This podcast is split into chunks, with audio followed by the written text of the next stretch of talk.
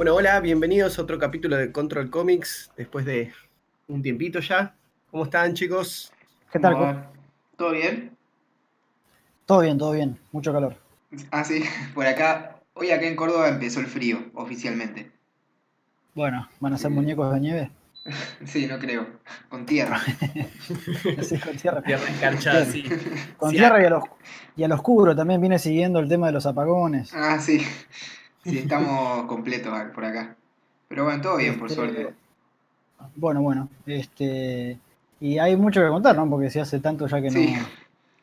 No tuvimos grabamos. ahí una sequía en junio de no grabar, así Sí. que nada, bueno, seguramente podcast hubo, pero no hubo, no, hubo- no hubo grabación, así que hace, hace como un mes y pico que no, que no nos hablábamos. más Además, como, además, Claro. como decía, que vamos a grabar si no había luz. Exacto. Sí. Sí, sí, sí. Este, fue por razones de fuerza mayor. Sí, totalmente. Sí, sí, sí, totalmente. Hubo Eh. también unas, unos problemitas técnicos, unas especies de vacaciones forzadas, Sí, eh, sí. eh, todo un poco. Pero ustedes, ¿dónde, dónde anduvieron? ¿Por dónde anduvieron? Eh, y bueno, nosotros con Pablo, el último episodio habíamos quedado que nos estábamos eh, yendo para dibujados. Ahí, Así que nada, estuvimos por Buenos Aires. Estuve, yo estuve, me quedé allá, ¿cuánto? Una semana más o menos, Pablo. Sí, sí, sí, un poquito menos, pero sí, Sí. más o menos. Uy, qué Y- pesadilla.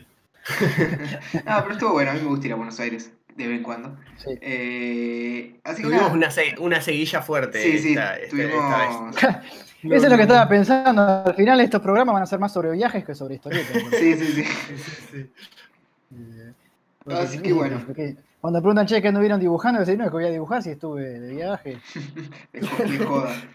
Este- Es como que, uno, como que uno dibuja un mes o dos y después se dedica a viajar. este, Sí, sí. pero bueno, qué, qué, qué, qué lujo, ¿no? Eso es, es cuando ya uno alcanza un cierto nivel, ya se pasa, se pasa viajando. Algo que yo siempre me pregunto, por ejemplo, es la cuestión de los directores de cine, ¿no? Que están como tres años, ponele, o dos años para hacer una película y después están como tres, cuatro años viajando a festivales y promocionando y qué sé yo. Sí, Es como que los tiempos son muy eh, estirados, ¿no? sí, totalmente. Bueno, Pablo, vos que estudiaste cine y hiciste cosas de cine, es como que los tiempos son distintos. Sí, y que a veces están empezando a escribir ya su próximo proyecto, pero tienen que seguir dando notas como si recién hubiesen terminado la película anterior y, y me contaban que a veces es medio raro. A veces incluso algunos proyectos, bueno, a vos te pasará, ya estás medio desconectado y, y- y tenés que contarlos y, y las preguntas son Sí. como si hubiese terminado recién. Sí, y encima las mismas pelotudeces de siempre. Que, la de- que lo que cancelaron en Canadá, que la transfobia, qué sé yo, pero bueno. Bueno, bueno, entonces sigamos con lo que me estabas contando, de los viajes. Eh, sí, estuvimos en Buenos Aires eh, y fuimos, bueno, o sea, fuimos dibujados, pero también principalmente fuimos como a hacer el tour de Barnabas Jones. Aprovechamos que de acá de Córdoba yo me fui también con Damián Connelly, que es uno de los autores del libro, y bueno, y Kundo, que es de Mar del Plata, también estuvo en Buenos Aires ese fin de semana, así que nada, hicimos presentación el viernes en la revistería. Estuvimos con Hernán también que vino para... Estuvo- estuvimos eh, con el Hernán González, que estuvo la, el, el podcast pasado. Y nada, Claro, después. Sí, y después. Bueno, que dicho sea de paso, ahora que lo mencionaste a Damián y a Kundo, eh, eh, cabe recomendar acá mismo en YouTube hay un canal que se llama Guión de Dibujo, donde les hicieron una entrevista bastante amplia sobre su último trabajo, eh, precisamente para Deriva Editorial, ¿no? Lo de la extraña desaparición de Barnabas Jones. Sí, Así que el que lo quiera, el que los quiera oír y ver, eso es lo, lo interesante que tiene la entrevista, que se los puede ver también. El, el canal se llama Guión y Dibujo y entrevistas a unas cuantas personas. sí, está, Sí, está sí, bueno, sí. la verdad, el canal. Y lo hace- los chicos son muy prolijitos, la verdad es que Sí, muy interesante. Sí, sí, hubo de hecho una seguidilla de entrevistas, porque también Sí. el, el último día de dibujado salimos corriendo eh, a, a, ¿cómo Pánico. se llama? a Pánico Rock and Comic, Sí. que también estuvo muy linda la entrevista. eh, y se puede escuchar, hace poco le preguntaba para escucharlo a, a Alberto. Que, Pará, pero ¿quién estuvo ahí? Eh, ahí eh, fuimos con Kundo y con Damián también. Y fui yo porque Atos. Ah. claro, Atos se quedó en el, en el puesto, nos fuimos repartiendo las entrevistas. Ah, Y- pero eso no lo, no lo llegué a ver, este, eh, ese programa no lo, no lo llegué a escuchar. Es que ese hace poco estaba justo, fue en vivo en ese momento y después lo subieron a Mixcloud, que yo estuve chequeando, después está para bajar la app de Mixcloud y ahí se, si uno busca Pánico Rogan Comics van subiendo todos los programas. Bueno, si no, vemos si, la, si, en la descripción de este, de este episodio lo podemos incluir. Sí, sí seguro. Eh, seguramente que sí. Un, un, abrazo a todo el equipo, Alberto Cioladis y creo que María Eugenia Catena, no sé si sigue formando parte del, equipo, hay, hay, varias personas ahí, que un equipo genial y súper simpáticos. Sí, sí, la verdad que sí, la pasamos súper. Sí, estuvo buenísimo. Y así que nada, los chicos al final del fin de semana ese ya estaban hartos de contar y de hablar de Barnabas Jones, porque el viernes hablaron en la presentación, el, el sábado también en dibujados y en lo de guion y dibujo, y después también fueron a la radio. Así que bueno, ya se sabían. Ay, pobrecito. Se sabían el discurso de memoria. ya Manga de tránfugas, vayan a trabajar. ¿O qué se piensan? No sé si me estarán escuchando, Kundo y el otro, ¿cómo es que se llama? Seguro, Damián Connelly sobre todo. Seguro que sí. Este, ya van a, van a, van a, van a ver, van a ver. Eh, eh, cuando le llegue el estrellato van a ver, lo ves, tener que responder las mismas pelotudeces de siempre. ya van a ver, ya van a ver. Este, bueno, pero entonces le está yendo bien al libro, por lo menos a nivel promoción de momento, que es lo más importante al principio para empujarlo, ¿no? Sí, Sí, la verdad Porque que... lo, lo, peor que te puede pasar es que salga un libro a todo trapo, ¿no? Y que pero no hay ni bombos ni platillos también. Sí, no, por suerte tuvimos re buena respuesta. Yo creo que que una de las mejores, por lo menos, mucha gente se acercó, más allá, digamos, como dijiste, más allá de las ventas, ponerle algo que antes por ahí no habíamos tenido tanto, eran reseñas de nuestros libros, y bueno, particularmente de Barnabas salieron varios, salieron en La Farium, que es una revista eh, que dirige Diego Arandojo, también salieron varias cosas en Ouroboros, World y bueno, varios otros lugares, así que estamos contentos, la verdad. Y ahora... Sí, por supuesto, por supuesto. Y nada, ahora desde la salida del libro ya pasaron como dos meses, ¿viste? Pero, pero bueno, eh, seguimos todavía con un par de cositas. Ahora salió esto de guion y dibujo, que sacaron una entrevista, que está genial. Y Prensa en Deriva, ¿quién la hace? Ustedes mismos, ¿no? Sí. Sí, eh, sí, sí. que a veces va pasando con cada proyecto que espontáneamente nos vamos ocupando cada uno más de una cosa. en, Barnabas, en Barnabas creo, o sea, el que hizo todo ese laburo fue, fue el Pablo. Fuiste vos, me parece. Sí. Y esto, esto también para los oyentes, sobre todo para, para editoriales, digamos, de, un tamaño similar al de ustedes, quizá por ahí les interesa saber por lo, menos cómo se manejan ustedes, porque supongo que en cada lugar también debe ser más o menos parecido, pero con ciertas diferencias por ahí circunstanciales del lugar. Eh, pero bueno, para que los oyentes precisamente que se dedican también a publicar o a autopublicar, eh, para que sepan cómo, cómo se manejan ustedes con la prensa. Nosotros eh, esto lo, implementamos hace poco, no hace mucho tiempo, pero lo que tenemos que es clave es una gacetilla de prensa, que es como una especie de catálogo de nuestros libros que en realidad funciona doble, funciona para dárselo a los libreros para que se enteren de qué tratan los libros nuestros y también a los periodistas para que tengan como información sobre eso, por ahí para leerlas rápido antes de hacer una reseña o lo que sea, ¿viste? Eh, tiene, Y ahí tienen fotos de las tapas, los interiores, eh, las especificaciones, tipo cuántas páginas, tamaños y una pequeña sinopsis. Eh, y, luego puede ser que los periodistas les pidan copias de... para hacer la reseña, precisamente. Nosotros eh, solemos dar, ponerle, no sé, de Barnabas, teníamos tipo 10 libritos guardados que nosotros ya sabíamos que iban de regalo a, periodistas o a gente que, claro. que, bueno. Y si no por PDF. Sí, si no por PDF. Sí, Hay muchos que... a, veces, a veces hicimos las dos cosas, como para que lo tengan antes del lanzamiento, eh, algunos para que lo puedan leer y les enviábamos el PDF y después cuando nos veíamos eh, para algunos fueron, bueno, eh, Matías Mir de Oro eh, fue a la presentación y le dimos su copia también, y más o menos eso lo fuimos manejando a veces por cuestiones de, distancias y tiempos también de, bueno, eso también está bueno para los que están oyendo, los periodistas, no necesariamente periodistas de historietas, sino periodistas en general, si alguno escuchando también, que no están acostumbrados a cómo, a cómo se manejan las cuestiones de, prensa de, publicaciones en particular, si ellos no salen a, a pedir las copias de, cortesía, como se dice, ¿no? Para prensa, ya sea en formato físico o en PDF, eh, a veces es difícil saber qué tanto interés puede haber ahí afuera y, también qué tantos medios eh, tienen espacio precisamente dedicado a la historieta, ¿no? Sí.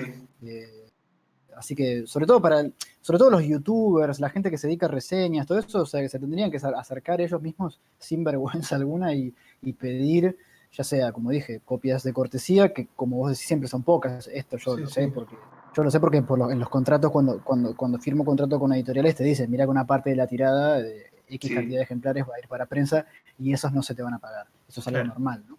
este, pero tampoco crean que, las editoriales que publican a lo bestia dedican tantas, tantos ejemplares para prensa tampoco. ¿eh? Yo te digo que ponerle, no sé, me vino a la mente ahora alguien que publica mil ejemplares, ponele capaz que tiene 30 copias nomás para. Sí, sí. Sí, nosotros creo que dimos 10 este, más o menos. Entonces los, los reseñistas también Tienen, que, tienen que saber que, bueno, que, que, no hay copias para todos y que también se tienen que conformar con PDFs.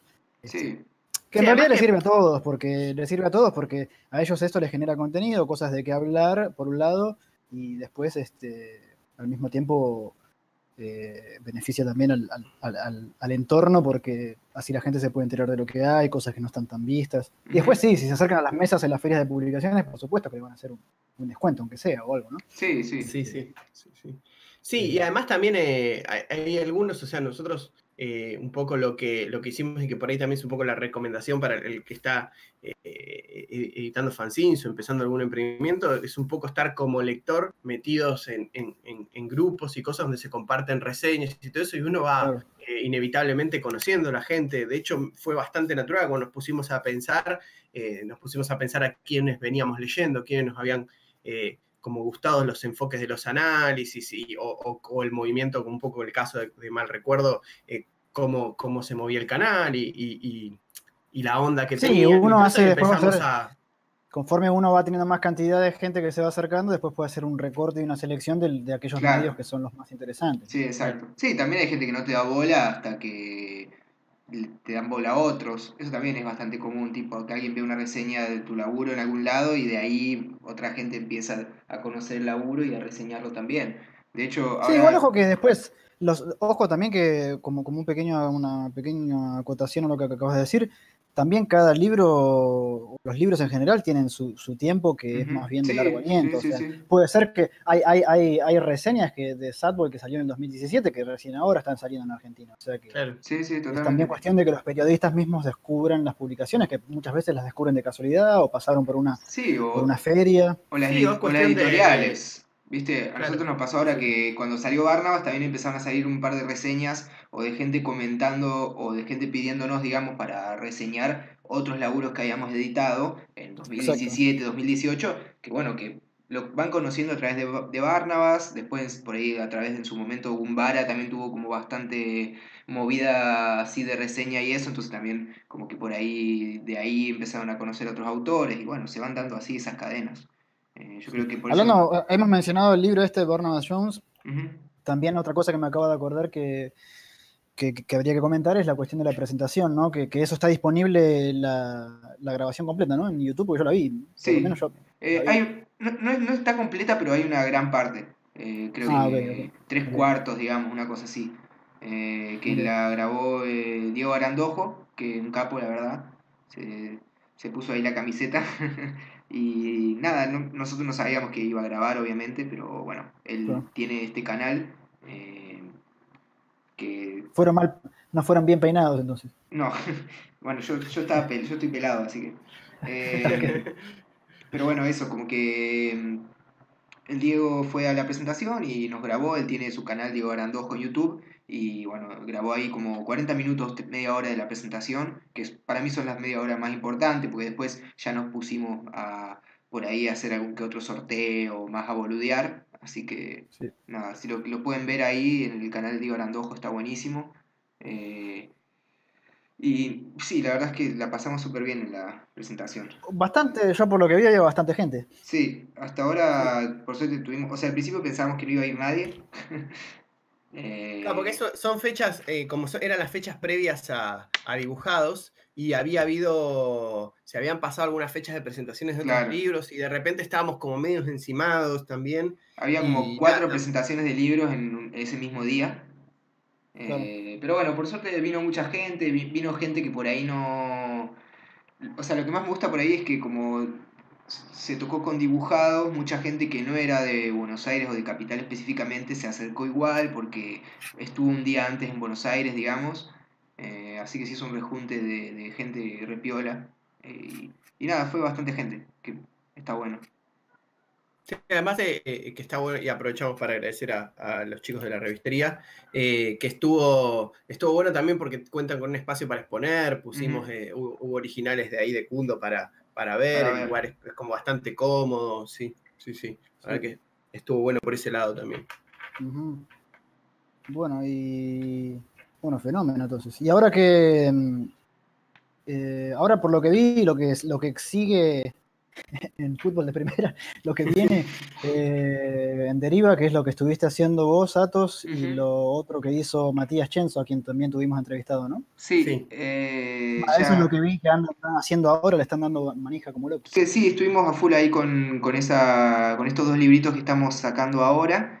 los dos libros ya están terminados, ya están en imprenta ahora el lunes pasado, el lunes 24 de junio, eh, se terminó la preventa. Hicimos como una mini preventa así de 15 días, un poquito menos creo que fueron.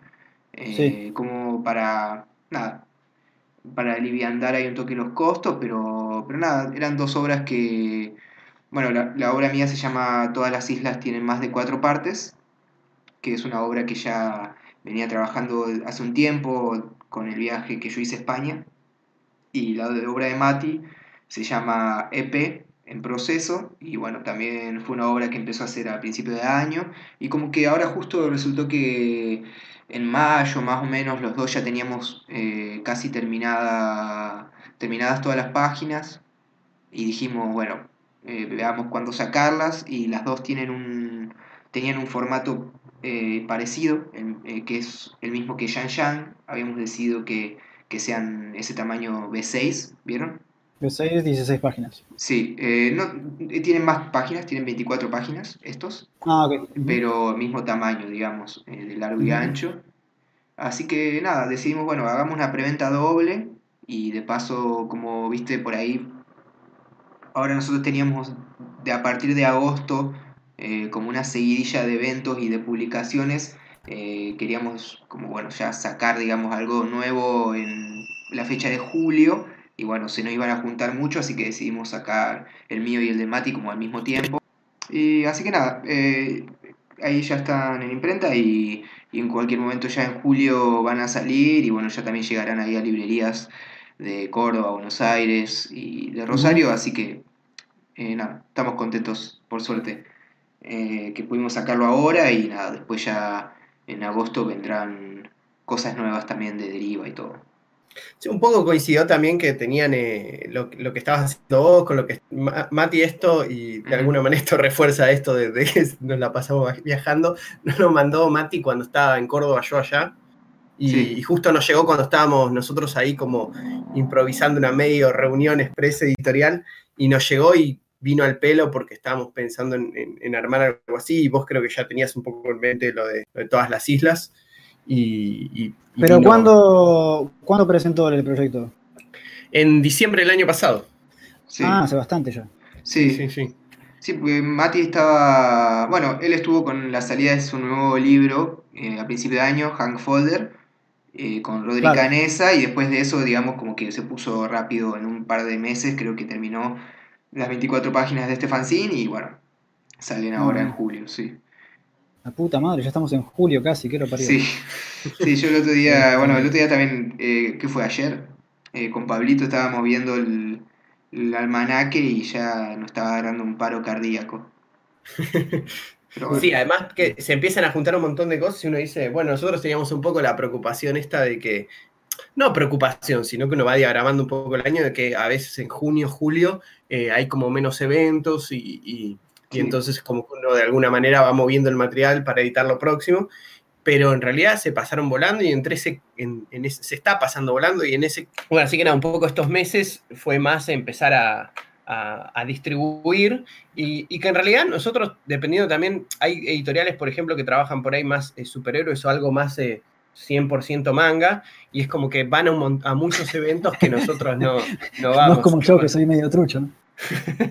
no, 100% quiero decir por el, boludo, por el total de la por el total de la torta, digamos, que todos los títulos son manga, eso quiero decir.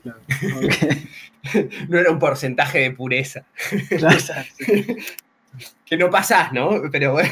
Sí. hay, como, hay, un capítulo de Simpson que le pone como, como un, papelito con los colores de piel para comparar, ¿no? Claro, no, no, no. A hacer lo eh, mismo para ver si soy lo suficientemente amarillo. claro.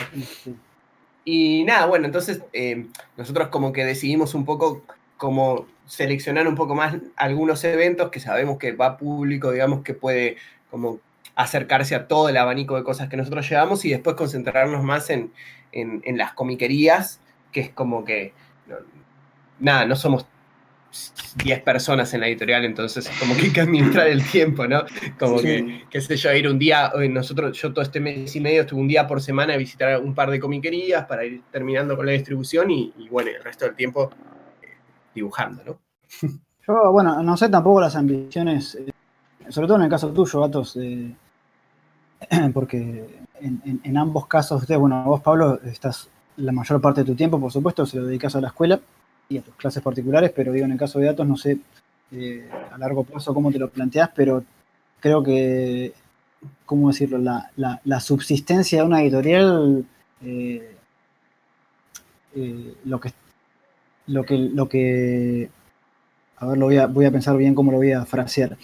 Lo que va a indicar la, subsistencia de una editorial pasa más que nada por una cuestión de táctica a largo plazo, ¿no? Es decir, eh, cómo te planteas vos que vas a trabajar la editorial a largo plazo y, hay muchas tácticas posibles, este, muy distintas entre sí y, que al mismo tiempo funcionan, cada una a su manera, pero funcionan. por, poner dos ejemplos bien distintos eh, de, mi experiencia, de lo que he visto, este, puedo hablar de, por un lado, gente como, no sé, ponerle Loco Rabia, ¿no? Que que em, trabajan más bien como una editorial tradicional en el sentido de que un volumen alto de publicaciones, algunas publicaciones más de cabecera que, son las que más eh, en las que más invierten a nivel tiempo, trabajo, etcétera, y por ahí otras otras publicaciones menores entre comillas que van acompañando el catálogo, pero digo eh, eh, apuestan al volumen, ¿no? de, catálogo, de publicación, y, y después tenés otros, otros, este, otros, eh, otras tácticas, como por ejemplo las la de Buen Gusto de Córdoba, ¿no? O mismo la de la, editorial con la que yo trabajaba en, Argentina, que yo esto yo lo he hablado varias veces con, ellos, y, por una cuestión eh, táctica propia de ellos era como muy, muy, publicar muy poco, muy material muy selecto entonces tener no tantos libros tampoco y dedicarle a cada libro su tiempo, mm. etcétera.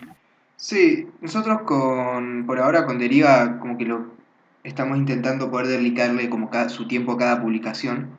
Eh, como que no queremos, por más que podamos, digamos, publicar 12 libros en un año, eh, por ahora al menos, eh, sobre todo porque la editorial recién, o sea, como que recién ahora está dando sus pasos más grandes, digamos, pero recién está empezando, está como creciendo. Entonces, como que a mí me interesa más generar sin, digamos, un catálogo inmenso, cosas copadas en el sentido de tener buenas ventas en ferias, tener buena prensa, tener buen contacto con librerías y, y un público que, esté cercano, digamos, que, le interese los trabajos y después asumo que lo ideal sería como ir subiendo ese rating de, publicaciones, publicar cada año un poquito más y, bueno, ir viendo cómo funciona eso. También me pasa que, bueno, yo ahora como 100% parte de, la editorial, somos yo y Pablo, ¿viste? Somos nosotros dos y después hay gente que son parte de la familia, digamos, que, bueno, ponerle como eh, como, vos, Berlia, que nos ayudás en, yo qué sé, con temas de, conseguir algunos autores, de contactos, de lo del podcast, de bla, bla, bla. Eh, Connelly y Rodrigo Canesa nos ayudan un montón con lo que es la traducción y la corrección de ortografías y gramática en los libros. Eh, Pero ponele. Sí, bueno, colaboradores externos. claro, o ponele que. A mí me gusta, personalmente a mí me gusta pensarme a mí mismo como un personaje lobo de Pulp Fiction, ¿vieron cuando se les va? Cuando, sin querer matan al pibe en el asiento de atrás. Sí. Y ya están todos y no saben qué hacer. Me gusta pensarme un poco como este personaje lobo que viene a hacer papas donde haga falta, pero no. Por una cuestión obvia de que vivo afuera y qué sé yo, no puedo. Sí, exacto. Entonces, por ahí lo que yo siempre pienso es que si nosotros, ponele, querríamos editar una publicación por mes, ¿no? Ponele como que nos lo ponemos como, como meta, hacer una publicación por mes, ya sea un fanzine o un libro, eh, sin pensar en que la cantidad de libros que deberíamos vender por año y todo eso, sino pensando como intentar, intentarlo, necesitaríamos gente que, que nos ayude, digamos. Eh, necesitaríamos como sumar algún otro editor que esté constantemente eh, atento a, a, los autores, necesitaríamos ponerle algún diseñador que pueda letrear o maquetear, digamos, ¿no? Yo, ponele, yo creo que este año, por lo menos con Pablito, intentamos como lo que dijimos es, bueno, hagamos más o menos lo mismo que el año pasado, eh, vamos a editar casi la misma cantidad de publicaciones que el año pasado, que editamos 5 el año pasado. Eh, y bueno, este año, viste, queríamos, bueno, repitamos lo mismo, solo subiendo la apuesta de este año editar un libro como Barnabas, que es un bodoque gigante, para nosotros al menos, y bueno, ir subiendo. Asumo que el año que viene ya habrá otras metas y así. Pero sin duda, sin sumar gente, yo creo que a veces es medio difícil. Eh, y tampoco, ese es el caso por ahí en el que estamos ahora, que yo pienso es que tampoco yo creo que podamos como sumar mucha gente ahora, por ejemplo, sin tener algunas cosas todavía como resueltas, por así decirlo. Eh, ponerle, hay lugares donde queremos llevar libros que todavía aún no lo hicimos, eh, hay ferias donde todavía no entramos, y hay cosas como contactos que todavía hay, como que hay que, que, que, que ensayar, digamos, y una vez que más o menos todo eso ya esté más asimilado, me parece que ahí sí es como el momento para, para ir creciendo. Sí, creo que también un poco desde el principio una de las cosas que hablamos fue eh, que, sea, que digamos que, nuestro objetivo era hacerlo sostenible. Entonces, como que vamos, vamos dando cada paso con, no con cuidado en el sentido de con miedo, sino que tratando de que cada paso pisar firme, de que no, no nos estiremos en los presupuestos más de lo que podemos, de que eh, no abarquemos humanamente, digamos, también más de lo que podemos, digo, lo que puede, lo que puede diseñar eh, Atos y volverse loco, lo que puedo, las ferias que puedo cubrir yo, por ejemplo, acá en Buenos Aires o, de, o negocio de cómics sin, eh, sin descuidar mi trabajo. O sea, es como que estamos cuidando mucho siempre ese, ese límite para también para, para, disfrutarlo y hacerlo. Y digamos, uno de los recursos es el humano también, ¿no? Entonces. Eh, eh, bueno, además hay un, hay un asunto no menor que esto por ahí la gente que vive en el, que no es de Argentina mm, o no lo tiene en cuenta o, por fortuna nunca le pasó, nunca lo tuvieron que tener en cuenta, pero digo, también está la cuestión de los vaivenes económicos de Argentina, que,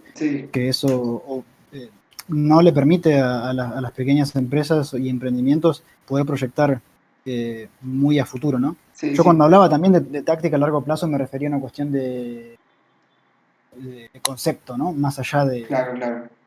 Más allá de de las posibilidades del momento. Y claro, sí, yo creo que como concepto, y al menos así es como yo lo planteé en un principio, deriva iba a ser como, o sea, nunca descuidar los proyectos, ¿no? A veces yo veo editoriales que, que la vorágine de editar y de editar, eh, a veces se tropiezan, digamos, y en la edición, digamos, en general, yo creo que todas las editoriales y deriva sin excepción, digamos, siempre hay problemas y siempre hay proyectos que terminan en la nada y siempre hay libros que salen y nadie, y nadie le da bola, pero sí por ahí hay como una cuestión de, de bueno, decir, por ahí, en vez de sacar, eh, somos dos personas, ¿no? En vez de sacar en cinco meses cinco libros, sacamos dos y le damos machaca, machaca, machaca y bueno, eh, por ahí esa es una mejor forma de vender esos dos libros más que vender poco de los cinco y bueno, como ir viendo, manejando esas cosas. También a nosotros cosas como el podcast, las entrevistas de YouTube y todas esas cosas, la verdad es que nos refuncionan. Y esas cosas que también, como algo que no querríamos por editar mucha cantidad de libros, abandonar, por así decirlo, tampoco. además también tengamos en cuenta que los que los, y esto también va como consejo a los que están escuchando desde otros, desde otros lugares, eh, la cuestión es que la, gran mayoría de gente que va a comprar las publicaciones eh, es, gente que, ya es eh, comprador habitual de, cómics, por lo menos, en general, y además de cómics en particular de, esta editorial, ¿no? Entonces digo, tampoco, tampoco no, no sirve de nada también que una persona, ponele una vez al año, se acerque al stand, ponele en un evento como, como Crackman Boom o algo por el estilo, y se lleve cinco publicaciones juntas, cuando en realidad por ahí esa persona se podría comprar eh, las mismas cantidades de publicaciones espaciadas a lo largo del año. Eso está bueno, tener como esa, esa puerta o ventana abierta como para que la persona pueda volver y siempre encontrar algo nuevo también. Sí, eso eh, también es importante. Y en lugar de encontrar varias novedades una vez al año. Sí, sí, también eh, tiene mucho de, como que por ejemplo, eh, tratamos de estar muy atentos, ¿no? De cómo se mueven las cosas, de si, si por ejemplo, si empieza a haber eh, otros espacios que nos permiten acercarnos a, otros públicos, que es lo que en definitiva puede abrir, digamos, esa cantidad de, gente, digamos, que sigue el material de una editorial. Eso por un lado, o estar atento también de, en un momento, por ejemplo, el 100% fuerte de, creo que todas las editoriales independientes eran solo los o sobre todo los eventos. y, en un momento también empezamos a plantearnos si, si sí, por un lado, eso siguen siendo una parte súper importante, pero también eh, prestarle mucha atención a, a, los puntos de venta eh, que, que, funcionaban muy bien, de, de, estar de visitarlos seguidos, de llevar el material, porque por ahí en, en, esa, en esa sumatoria a veces gastamos mm, como que entra más de a poco, pero es más continuo y, no, y a veces no se gastan tantos recursos como por ahí si uno viaja a una feria. Es como que tenemos que estar como muy atentos. Yo creo que algo, que empezó a pasar eh, estos últimos, ponerle tres años en Buenos Aires, que por ahí tiene que ver con que yo lo empecé a ver, pasaba desde antes, obviamente, pero eh, empezaba a ver como muchas librerías independientes que por ahí quienes frecuentan esos lugares son también la gente que va a algunos eventos eh, entonces por ahí se hizo como una, especie de recambio de público. De repente por ahí no explotan tanto los eventos, pero nosotros, por lo menos desde Deriva, eh, vemos como un poquito más de recepción en librerías, lo cual también a, nosotros nos gusta, porque yo qué sé, nos encanta que vengan a los eventos, pero también por ahí si se pasan está bueno que tengan estos lugares a, a los que estas personas están acostumbradas a ir en donde se ve lo mismo, ¿no? Se ven como publicación independiente, fanzines y todo eso, pero en vez de formato evento, formato librería. Este. Sí, no, bueno. Eh, además, eh, hace un ratito yo mencionaba las idas y venidas de, eh, de la situación de Argentina, ¿no? económica. Y también esto eh, es algo que, yo siempre lo vi y que, no creo que haya cambiado ni que vaya a cambiar, que es precisamente que en, ahí está la paradoja, que en épocas de crisis, aunque Argentina, como sabemos, hace décadas que está en crisis, pero digo, eh, en, épocas de crisis pronunciadas y sobre todo crisis que se hacen sentir a nivel social también, de descontento y todo lo demás, eh, es precisamente en esos momentos cuando, cuando de repente la, gente se, activa y empiezan a surgir espacios alternativos, este, más, ferias y cosas donde por ahí no hay que pagar o donde, o donde es más barato estar. Eh, eh, y esos espacios también van surgiendo como, como brotes, ¿no? Sí. De, lugares y, espacios improvisados que antes no existían y que por ahí tampoco van a estar, se van a sostener el tiempo, pero esa es la idea precisamente sí, van naciendo y van muriendo. claro, claro, que hoy de repente surge esta feria, ponele, para que la gente pueda ir a vender y eh, no, se hace nunca más. Pero se hace una muy parecida, organizada por la misma gente en otro lugar, por ejemplo. Este, con el mismo espíritu. Entonces, eh, esos son espacios que, se pueden, que se pueden aprovechar, porque lo cierto es que crisis o no, la gente siempre va a querer salir a divertirse, a leer, eh, acercarse al material y eso no va a cambiar. O sea, por supuesto que va a repercutir en las ventas, eh, eh, ¿no? Lo que la gente pueda permitirse comprar y todo lo demás, pero eso es en todos los países también. Sí, sí. y además las cosas, las cosas, se van a hablando de países, Hablando de países, yo estuve en Rusia, como había anunciado en, los episodios anteriores, y, y bueno, este, Contanos. Ah, es- puedo, puedo, puedo, puedo ver. confirmar un poco el tema de que estas, estas cosas de que las editoriales de cómics se van, van improvisando y se van adaptando al entorno lo mejor que pueden, es, es algo que le toca, creo que al cómic en casi todos los países hasta que, hasta que se afianza precisamente esa industria cultural, pero hasta ese entonces es todo muy eh, a los pochazos. Eh, Rusia, eh, bueno, Rusia fu- fui invitado por, de hecho, fu- fui invitado por mi editorial, ¿no? ujú. que publicó Asian Store Yankees hace unos meses. Se agotó. Lo volvieron a publicar, una segunda edición, que coincidió también con la, con la primera edición de Sadboy. Ujú. Entonces me llevaron a promocionar el libro en el Festival de San Petersburgo. Un festival, eh, perdón, un, fe- un festival, no, un- una Comic Con. Ujú. Eh, mediana, no muy grande, grande, digamos, como toda Comic Con, pero mediana comparada con otras. Claro. Este, eh, el predio en sí no era tan grande tampoco, pero, pero muchísima gente eh, también, a, a pesar de que salía carísima la entrada para, para el bolsillo de ahí, pero en general, digo, porque me costaba unos 20, do- que te digo unos 20 dólares la entrada. Mm. Sí, que creo que cuando hicimos el cálculo es como más o menos. Más o menos que sale acá. Es como en sí, sí, Argentina, sí. pero, la, la- pero la economía rusa es, es- no es fuerte, o sea, a la gente le cuesta mucha plata, eh, mucho, le cuesta mucho esfuerzo ganar 20 dólares. Claro. Con que te des una idea, la entrada costaba 20 dólares y Sadboy, ponele, costaba unos 6 dólares. Ah, mirá. Claro. Este, así que no sé cuánto está costando en Argentina ahora mismo, pero, pero digo, para que se den cuenta de, de- de lo que cuesta la entrada para, para, eh, eh, para entrar a comprar es más caro que el producto que te compras. Claro. Claro. Pero bueno, este, pero bueno, al mismo tiempo se vendió muchísimo. Es el país donde más puedo, puedo confirmar 100% que es el país donde más vendo de todos los países en los que he trabajado. Bien ahí. Y al mismo tiempo tengo un colchón de fans importante en Rusia que no ni he enterado yo porque cuando, cuando llegué me agarró de sorpresa. Claro. que no, no me lo, no me lo loco. esperaba tampoco. Eh, y además que la gente en general tiene un hambre de cómics tremendo. O sea, eh, no, no conocen por ahí, los que no conocían nada de mi trabajo, lo compraron igual para, precisamente para ver qué tal. Claro. Qué buena onda. Y las charlas. Este, bueno, entonces yo de repente llego ahí, ¿no? A San Petersburgo, donde es la Comic Con.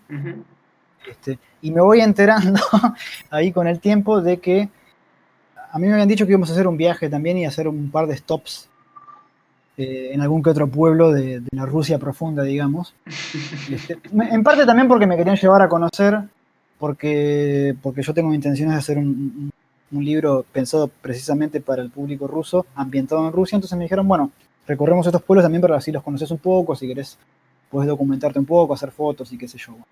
Pero la cuestión es que cuando fuimos a la gira esta, fueron creo que cuatro lugares, que eran más de los que yo me esperaba.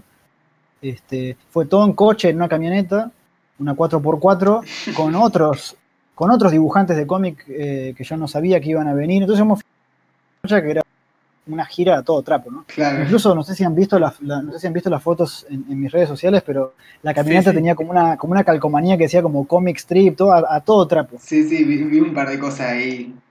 Eh, entonces me fui enterando también cómo, cómo es la cuestión esta de, de- de la, de la editorial. Y por eso me vino a la mente, porque vos recién estabas comentando cómo trabaja, cómo trabajan ustedes y qué sé yo, y me vino a la mente lo de Rusia, porque este es otro ejemplo de, de, de- de funcionamiento, ¿no? Que para resumirlo es más o menos así. El, mi editor antes trabajaba en, en una editorial eh, grande de cómics, que es como que te diga OVNI Press, ¿no? Que publican ese tipo de material. Claro. Él trabajaba ahí adentro.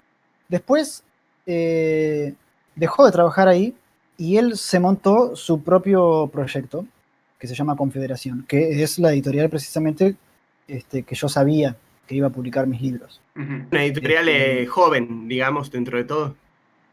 Eh, ¿en, en qué sentido, joven? Que, ¿cómo se llama? Que mm, no surgió hace tantos años. O, o sí. No, sí, surgió hace, claro, exacto, sí, uno o dos años. Este, Ah, sí, esto sí, lo, armó, lo armó el muchacho este, eh, Stepan, porque él dejó de trabajar para la editorial más grande. Entonces dijo, bueno, ahora puedo hacer lo que quiero, voy a ponerme a publicar. Entonces empezó a publicar a Simon Hanselman, ¿no? A gente así. Este, bueno, y por supuesto también a la, a la gente más indie de, de ahí, de, de Rusia, ¿no? Que, Ujú. que hace materi- material más de, de autor, llamemos. Este, entonces, em, pero ¿qué pasa? Cuando, cuando la editorial grande, el jefe de la editorial grande, ve que el proyecto pequeño de este pibe empezó a funcionar bien y le gustó, le dijo, bueno, ¿por qué no, por qué no volvés a, digamos, compraron la, editorial pequeña, la, adjuntaron a la editorial más grande, entonces ahora mi editor trabaja a sueldo de la editorial grande, con un sueldo fijo, pero al mismo tiempo tiene control absoluto sobre la colección. O sea que puede hacer lo mismo que siempre, sin tener que invertir en el dinero. La hizo re bien, digamos. Pero fue un poco, fue un poco medio de carambola que salió así. O sea, la hizo bien en el sentido de que él le puso las pilas al principio, invirtió su dinero y, consiguió que poco a poco, en un par de años, la editorial camine sola y, que, y generara un buen colchón de material interesante, cosa de que su ex jefe le dijo, che, esto está bueno, hagámoslo así. ¿no? Claro.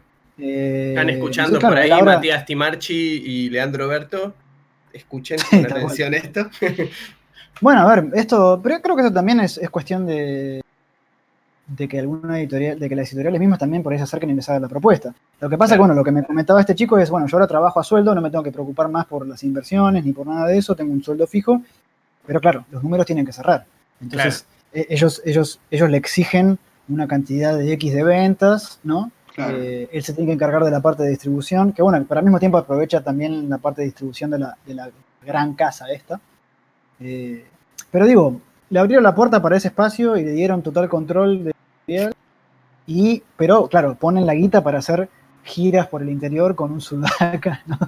claro. a todo el trapo. O sea, es otro. Entonces, por eso es que ahora tiene otra, otra, otro cariz la cuestión. Si hubiese sido hace un par de años cuando el pibe estaba por su cuenta, no hubiera sido posible. Claro.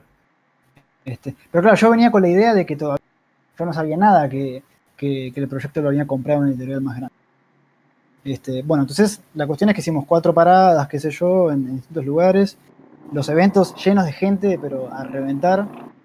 Eh, que también le hicieron bien porque trajeron conmigo eh, parte de los panelistas que viajó con nosotros a camioneta, es un youtuber súper famoso, tipo con decenas de miles de seguidores. Mirá y que también escribe sus guiones eh, con varios dibujantes, y después otro pibe que también solamente escribe guiones, pero que es el, editor de una página de memes en, en, VK, que es como el Facebook ruso, que también tiene tipo 50.000 seguidores, entonces claro, claro, la gente los viene a ver a ellos también porque los conocen de esas redes sociales, y en fin, la, monta la hicieron fenómeno. Este, entonces, nada, este, explotó, o sea, explotó de gente y las ventas fueron a la bestia, nunca, o sea, yo había, me había pasado de ir a eventos donde tenía cola de gente esperando, pero como Rusia no.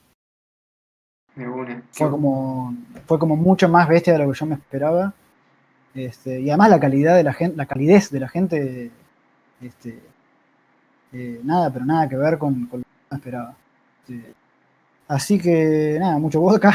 eh, eh, mucho karaoke, nos fuimos a karaoke noche por medio, este, fuimos a, beber y a cantar karaoke, que el karaoke es como una institución ahí en Rusia. Pero nada, eso. Entonces, bueno, otra cuestión es que el dueño de la editorial grande, esta de la que hablaba, no mi editor, sino el editor en jefe, además tiene dos o tres negocios en algunas ciudades más chicas, que es precisamente donde paramos a hacer los eventos, él es el dueño. Entonces es como un Don Corleone del cómic. claro. tiene, tiendas, tiene tiendas, tiene, tiene la editorial grande, es organizador del festival de fanzines en, en Moscú. Entonces es como el tipo controla ahí, es como digo, un Don Corleone, ¿no? Claro. Eh, así que era una experiencia muy, muy distinta a lo que estaba acostumbrado porque sobre todo esto de ir a los pueblos y con pueblos. Ellos le dicen pueblos, pero son ciudades de ciudades. habitantes, claro. En Rusia son ciudades chiquitas, pero digo, este, y muy venidas a menos también, ¿no? Como, como los memes que se ven sobre Rusia, tipo de, gente que va en, coche eh, sin llantas, cosas así. Este, muy en esa onda, pero nada, la gente súper bien. Este, todos súper interesados. Me sorprendió también que mucha gente vino a las charlas como preparada y conocían cosas, viste, de, ya sea de mi trabajo o de lo que me pasó a mí en Canadá, entonces como súper curiosos también de hacer preguntas sobre ese tema. Este, así que no, me fui súper sorprendido y súper contento y con muchas ganas de volver. Y además, este, ya habiendo apalabrado algunos proyectos, como les contaba, pensados precisamente para Rusia. Entonces vamos a ver ahora cómo los financiamos. Ah, muy buena onda. Así que súper súper estimulante y volví con todos Ajá. Este, Qué piola. Eh, para... Ahora estoy trabajando en otro libro que, que tengo que pero nada, este em, tengo ganas ya de ponerme con el proyecto ese pensado para ello. Así que a ver cómo, cómo continúa la aventura. Pero, pero fenómeno, fenómeno. Tengo una sorpresa además, porque es como un, Yo a veces, viste, uno a veces por curiosidad se pone a ver, eh, eh, buscar cómics de, otros países, otras zonas, y no, se termina de imaginar el ambiente. Y yo la verdad es que no, me imaginaba para nada eh, el ambiente que me, que me comentás de allá. Sí, había visto como ciertos perfiles de algunas editoriales, pero por ahí iban más a qué es lo que pasa en todos los países, ¿no? Hay veces como surgen proyectos que a veces son muy parecidos a lo comercial y eso es lo que yo había llegado a ver hasta ese momento, ¿no? Bueno, hay eh, mucho de eso, hay mucho de eso. Hay mucho de eso, pero, pero como les contaba, eso por ahí los proyectos más independientes, porque es, todo lo mismo. Eh, o sea, eh, si una editorial grande, mainstream, vende muchos títulos de Marvel, eso significa que con eso se pueden financiar proyectos como, lo mío, como lo de Simon Hanselman, que a su vez esos proyectos después venden lo que tienen que vender, entonces se pueden ir manteniendo en el, tiempo. Este, bueno, y otra cosa que pasó es que esto también me, ha pasado en varios países a los que fui, que está esta cosa de la modestia, ¿no? Que me dicen, che, mira, no te esperes mucho, mira que acá la escena del cómic es muy chiquita, no sé qué pero en Rusia nada que ver. Lo que pasa es que Rusia tiene, no sé, 350 millones de habitantes. Claro, claro una banda. Eh, entonces... Eh, sí, aunque porcentualmente sea chico en cuanto a la población, igual es un... Claro. Che, ¿y cómo hacen, cómo hacen la distribución? Sí, esa fue la gran pregunta pues, que se estaba pensando.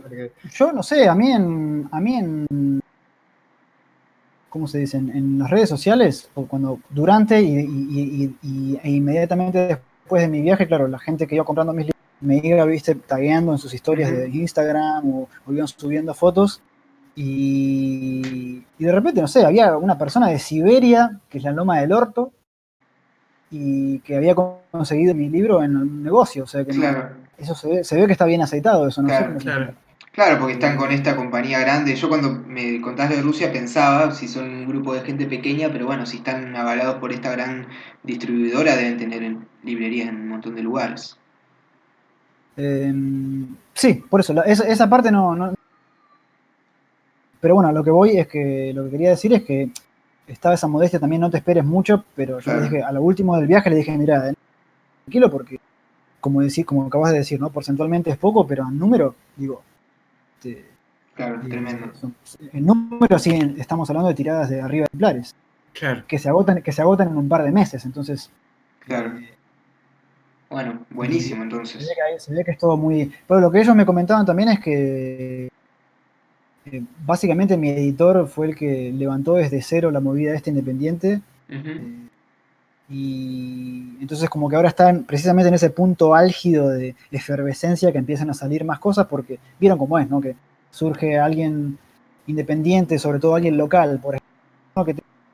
Bueno, me contaban de caso de una chica, eh, eh, una activista feminista en Twitter, qué sé yo, que tiene muchos seguidores y de repente hizo un libro sobre cuestiones feministas y yo qué sé, este, con ellos. Y entonces, bueno, eso explotó, ¿no? A nivel público, ¿no? Mucha gente. Claro. Entonces, de repente, por ahí otras pibas que tienen las mismas inquietudes dicen, bueno, mira, ella hizo esto, entonces yo también. Y si no es con esa editorial, lo van a autopublicar. ¿Cómo? Entonces, está en ese punto efervescente de que van surgiendo más y más cosas. Parecido a, como decirte, no sé, Argentina en el 2000, cuando recién empezó a salir la Fierro, que, al mismo tiempo salió historietas reales y loco. Claro. Un montón de. Un efecto contagio. Claro, exacto. Está como en ese punto, digamos. Este, eh, así que nada, muy interesante, sobre todo me siento tan interesante, ¿no? Y verlo, verlo de cerca. Sí, y, de alguna manera contribuir también. De alguna manera contribuir porque tampoco están muy acostumbrados a recibir gente, ¿no? Autores de fuera. Claro. no están muy acostumbrados. Y la gente, o sea, no sé si es una cuestión de, los rusos en particular, que son como súper eh, dramáticos y poéticos, o fue esta gente en particular, pero cuando la gente me tagueaba en sus posts y qué sé yo, los textos decían como, tipo que les cambié la vida, ¿entendés? una cosa así muy a lo guaso. Claro, claro.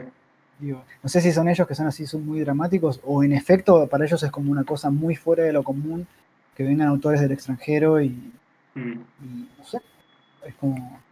Así que nada, muy, muy estimulante sobre todo, y ahora bueno, hay que estar a la altura también, por eso digo que fue estimulante, porque claro. o sea, eh, el próximo libro que saque allá tiene que ser mejor que, el anterior y, también contribuir por ahí también otros aspectos, ¿no? Este, parecido a lo que contamos hace un rato, yo también de sugerir autores, por ahí hacer, hacer enganches, viste, entre editoriales de distintos países para ver si pueden publicar algo. Este, bueno, acaba de salir un libro de un chico portugués que se llama Rudolfo da Silva, que precisamente yo lo puse en contacto porque pensé que su material les podía gustar, entonces dicho y hecho. Eh, aconteceu, como dicen ellos. este, así que nada, eh, yo siempre que puedo también ayudo en poner en contacto gente afín para ver si pueden hacer cosas. Este, así que nada, súper, súper bien. ¿Y qué onda? ¿Hablaron todo en inglés? Eh, sí, y bueno, pero igual allá la gente, eh, todas las charlas y eso, mi editor haciendo daño. ¿Cómo, cómo? Que durante las charlas eh, mi traductor iba, mi editor iba haciendo de traductor ah, en simultáneo porque allá la gente hay, los más jóvenes sí que hablan inglés, pero no todo el mundo. Claro, claro, medio como acá. Claro.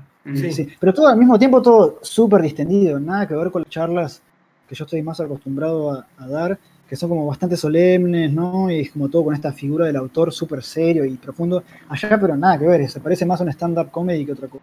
De una. Puede ser que eso sea como algo más, no sé, me da la sensación, vos que estuviste en, en un extremo y el otro, que es como algo, me suena más de Europa Occidental como que me da la sensación que más hacia...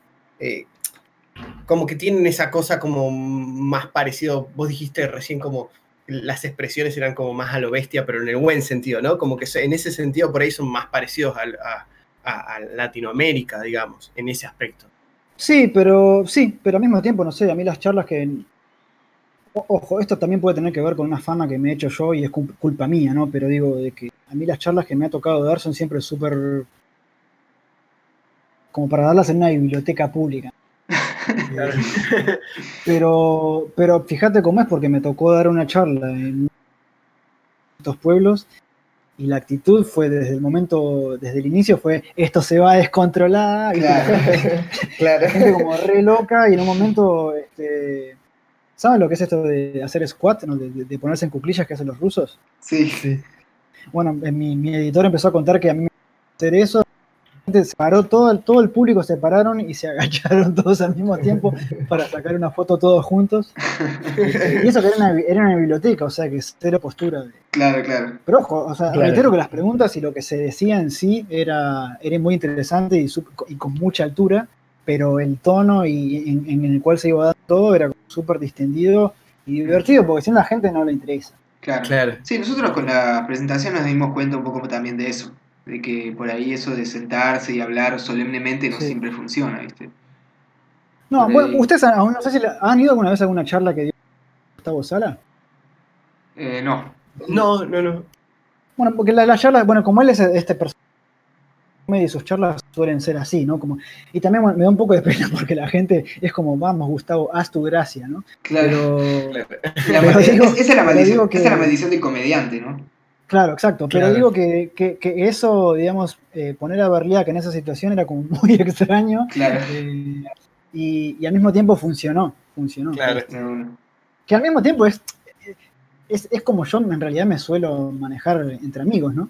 Eh, pero por eso digo, yo me hago cargo también de esta imagen que yo me he creado del tipo serio y, profundo y qué sé yo, y, políticamente envuelto en discordias y qué sé yo cuando en realidad por ahí podría haber puesto esfuerzo en, en, ser más como Gustavo Sala, pero por alguna razón no agarré por ese lado. claro. Pero, pero digo, bueno, este, en ese sentido también fue muy estimulante y darme cuenta que, hey, las, las, charlas también se pueden llevar para ese lado. Claro. Por ahí también además como el, el, hecho de que no, no, por ahí, de que no llegases por lo menos para ellos con un bagaje, digamos. Eh, Exactamente eh, este, como que te recibieron como ellos son, digamos. O sea, No, sin- bueno, y no, y no te olvides también que yo siendo el autor de Asian Store Junkies, más que claro, Claro. claro, Claro, más que Sadboy, porque Sadboy acababa de salir. claro. Es que Entonces, eso es claro, la clave. gente era como, dale, hablemos de vos, de travestis y de, de cómo Claro. la gente quería hablar de esas cosas. claro. Claro. No estoy diciendo que vómito de travesti sea lo mismo, pero quiero decir que, que la, la- la- la expectativa de la gente era como trash, ¿viste? Como, Claro. Claro. Eh, Bueno, como Vamos hacían Store Junkies. exactamente, Claro, sí. sí, sí, sí, sí. Eh, y después de repente por ahí, como dije, había gente que sí conocía de mi, de mi otro trabajo y, cuestiones que tenían que ver más con política y con cosas más serias por ahí, que también preparados y que hicieron preguntas muy, muy interesantes. Este, eh, y, y otra cosa que pude comprobar es que Rusia es, como se suele decir, es cierto que es 180%, eh, 180 grados o el opuesto de Estados Unidos, en todo sentido. Claro. Mm. Mira. Todo lo que en, en Estados Unidos tiene valor, en Rusia no lo tiene. Eh, eh, no sé si, no sé si que entraría en detalles, pero digo, no, no. Me pasó, por ejemplo, que hubo una. Algún ejemplo ilustrativo estaría bueno. Bueno, hubo un, hubo un, eh, un caso de un, un autor que, que se enteró que yo estaba está haciendo la gira por Rusia, qué sé yo, y el, el tipo trabaja para, para, estas editoriales yankees, entonces se mueve en ese entorno.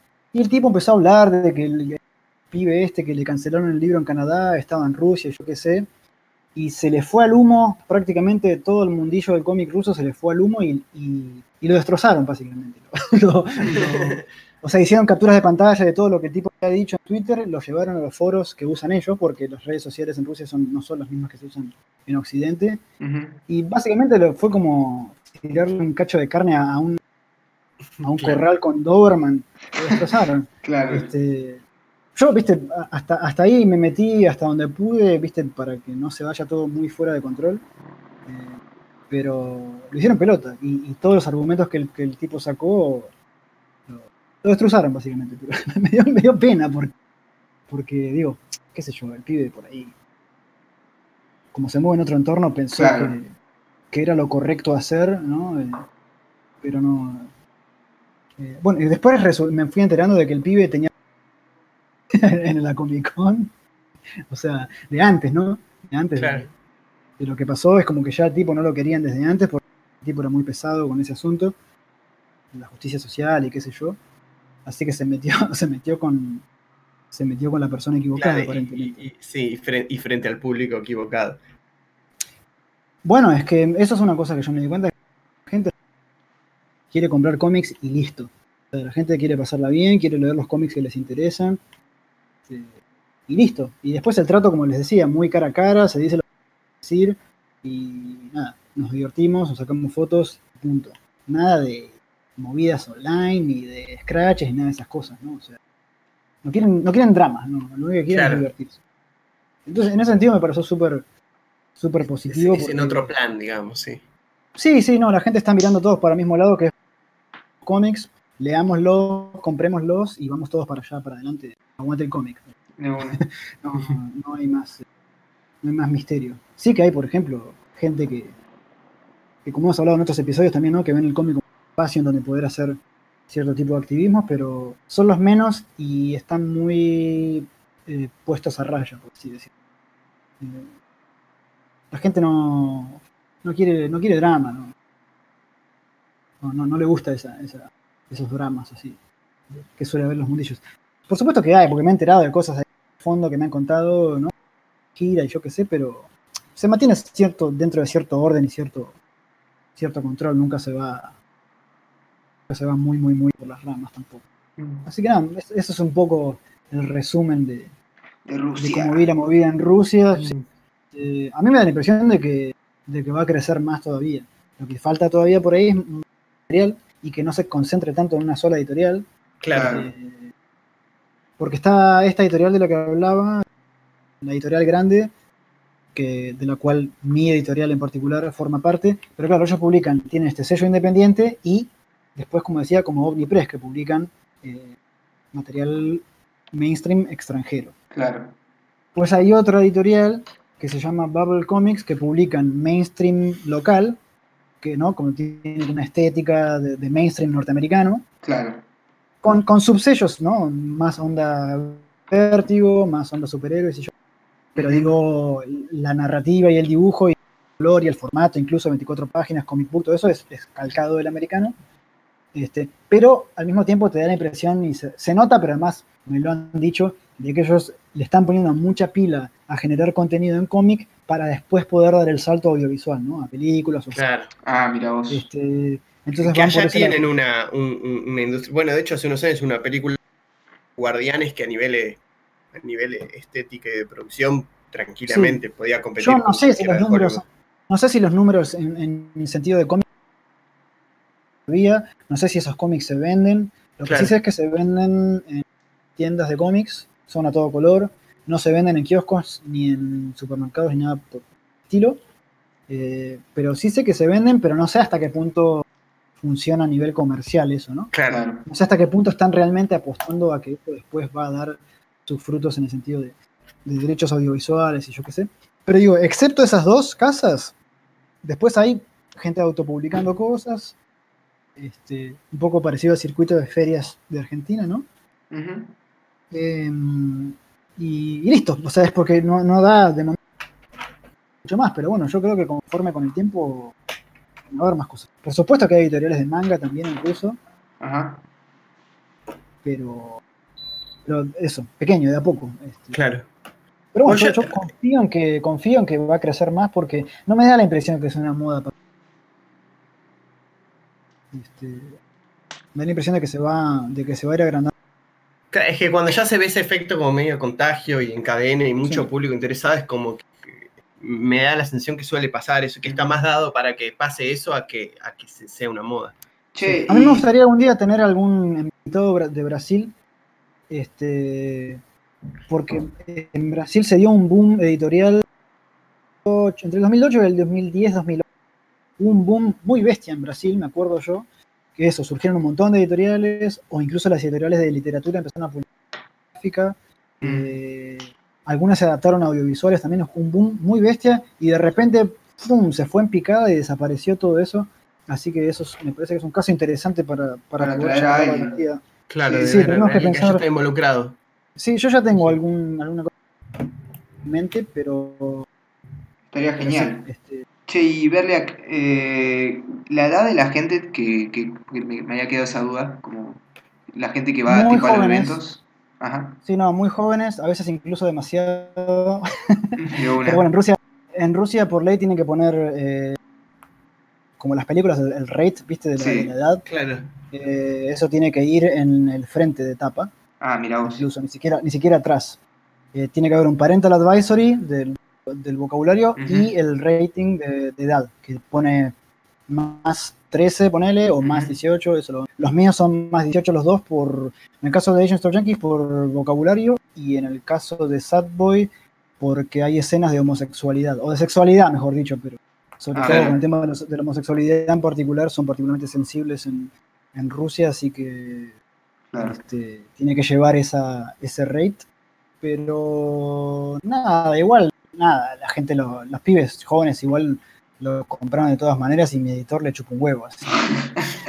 Como O sea, eso, eso es más que nada, es más que nada una frase, pero dan- Incluso yo le dije, para mí es mejor, digo, porque que tenga eso que es para mayor de 18 hace que la gente joven lo compre más una. Claro. Y mm, nada, este, sí, gente muy joven. Eh, como te decía, a veces demasiado. te- había Claro. mitos, ¿entendés? Que venían a las charlas. este, que de repente hacían preguntas como súper interesantes. eh, pero bueno, Pero este, tipo público de de, secundaria, digamos, una cosa así. sí, un promedio de bueno. 17, 18 años Claro. en promedio. Había gente de, de 25 como, como mucho. Y después tenías alguno que otro de arriba de 30. Pero más allá de eso, no, ¿eh? Claro. Mira. Tipo, gente de 40, raro, muy raro. Claro, claro. Bueno, entonces, o Pero sea, lo que pasa es que Rusia no tiene. Rusia no tiene. No tiene historia del cómic, digamos. claro, Porque, porque por- cuando estuvo el régimen comunista no se podía saber nada. Claro. Entonces no. Fueron décadas ahí de que, que no. claro, o sea que no ahora está, mucho. es perfecto el momento, digamos. Claro, como un destape a todo nivel. Hay un destape a todo nivel y además, bueno, hay otra cosa muy importante que imprimir es ultra mega barato. Bueno, ya, les decía, si, si, Sadboy, si Sadboy que tiene 140 eh, páginas a una tinta en azul cuesta 6 dólares. Claro. Este, imagínate lo que debe costar, debe costar menos de un dólar por libro. Claro, tremendo. Así que, de hecho, también estoy hablando con ellos porque digo, por ahí me conviene imprimir ejemplares de cosas. Sí, por ahí adheriva, adheriva. no, pero me dijeron, me dijeron que es, es caro. El envío. Me dijeron que es caso mandar cosas afuera. Claro. Sí, el envío es porque no tienen, no tienen protección de categoría de cultura y que Ah, mira. Claro, claro, Mandar libros es lo mismo que mandar droga. Claro. de una. Eh, así que. Pero bueno, precisamente ver en primera persona todo esto, pensar un poco mejor el proyecto que tenía pensado para ellos y ya apuntar a un público específico también. Muchas chicas, muchísimas chicas. Este, está muy balanceado el público entre chicas y chicos. Mira, qué bueno. Eh, está bastante, bastante balanceado. Y, y no.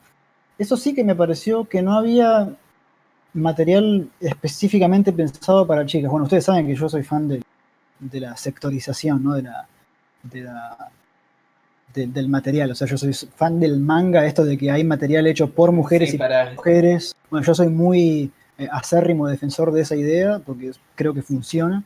Entonces me pareció que por ahí faltaba un poco de material que esté pensado de esa manera. Hay, por supuesto, libros este, eh, que pero son, son, excepciones este, y no están bien eh, promocionados en ese sentido. Pero bueno, este, por ahí tiene que ver con que no hay tanto volumen como para generar ese, ese subnicho, ¿no? Claro, claro, claro. Eh, bueno, genial, que fue todo bien. Sí, así que bueno, esa, fue una de las cosas que le comenté al último, le dije, lo que hay que hacer acá es una antología hecha por mujeres, este, ir pensando también material pensado para esto y para lo otro, y le di unas, diferentes pautas ahí de cosas que yo veo que andan pasando en, los distintos mundos editoriales de otros países y que por ahí ellos no, no lo ven, ¿no? De hecho, esto que yo les comenté de hacer una antología hecha por mujeres no, no se les había ocurrido. Claro. Y les dije, eso, les digo, tiene que haber sí o sí, este, porque primero por una razón de mercado, porque eso, eso como producto está bueno que exista, eh, y también, también para, para, animar también a otros autores que se están desarrollando, ¿no? A, a, demostrarles que también hay, ciertos espacios y que hay ciertos temas y cosas que se pueden hablar. Sí, está y, bueno, eh, eh, todo esto, por supuesto, sujeto a ver cómo funciona, ¿no? Por eso yo le dije una antología. Le dije, una antología y ven cómo funciona. Si se vende bien, ya de ahí pueden ir despuntando este, obras puntuales de cada autor. Particulares, claro. Eh, eso ya hay que ver también cómo lo recibe el público.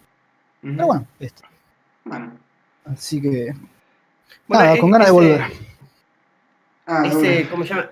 Es interesante esto que, que contabas, porque, bueno, un poco Pasó que este capítulo se centró mucho en este programa, como mucho en, cómo funcionan las editoriales, ¿no? Y, justamente hace poco estaba viendo un video que ahora en el transcurso de que lo digo me va a volver la memoria de cuál era, pero que contaba, por ejemplo, que acá en algo que está pasando con las editoriales grandes, incluso con Omnipress y Librea, es que están empezando a editar eh, muchos tomos unitarios. Y eso está llevando, o, historia, o miniseries cortas.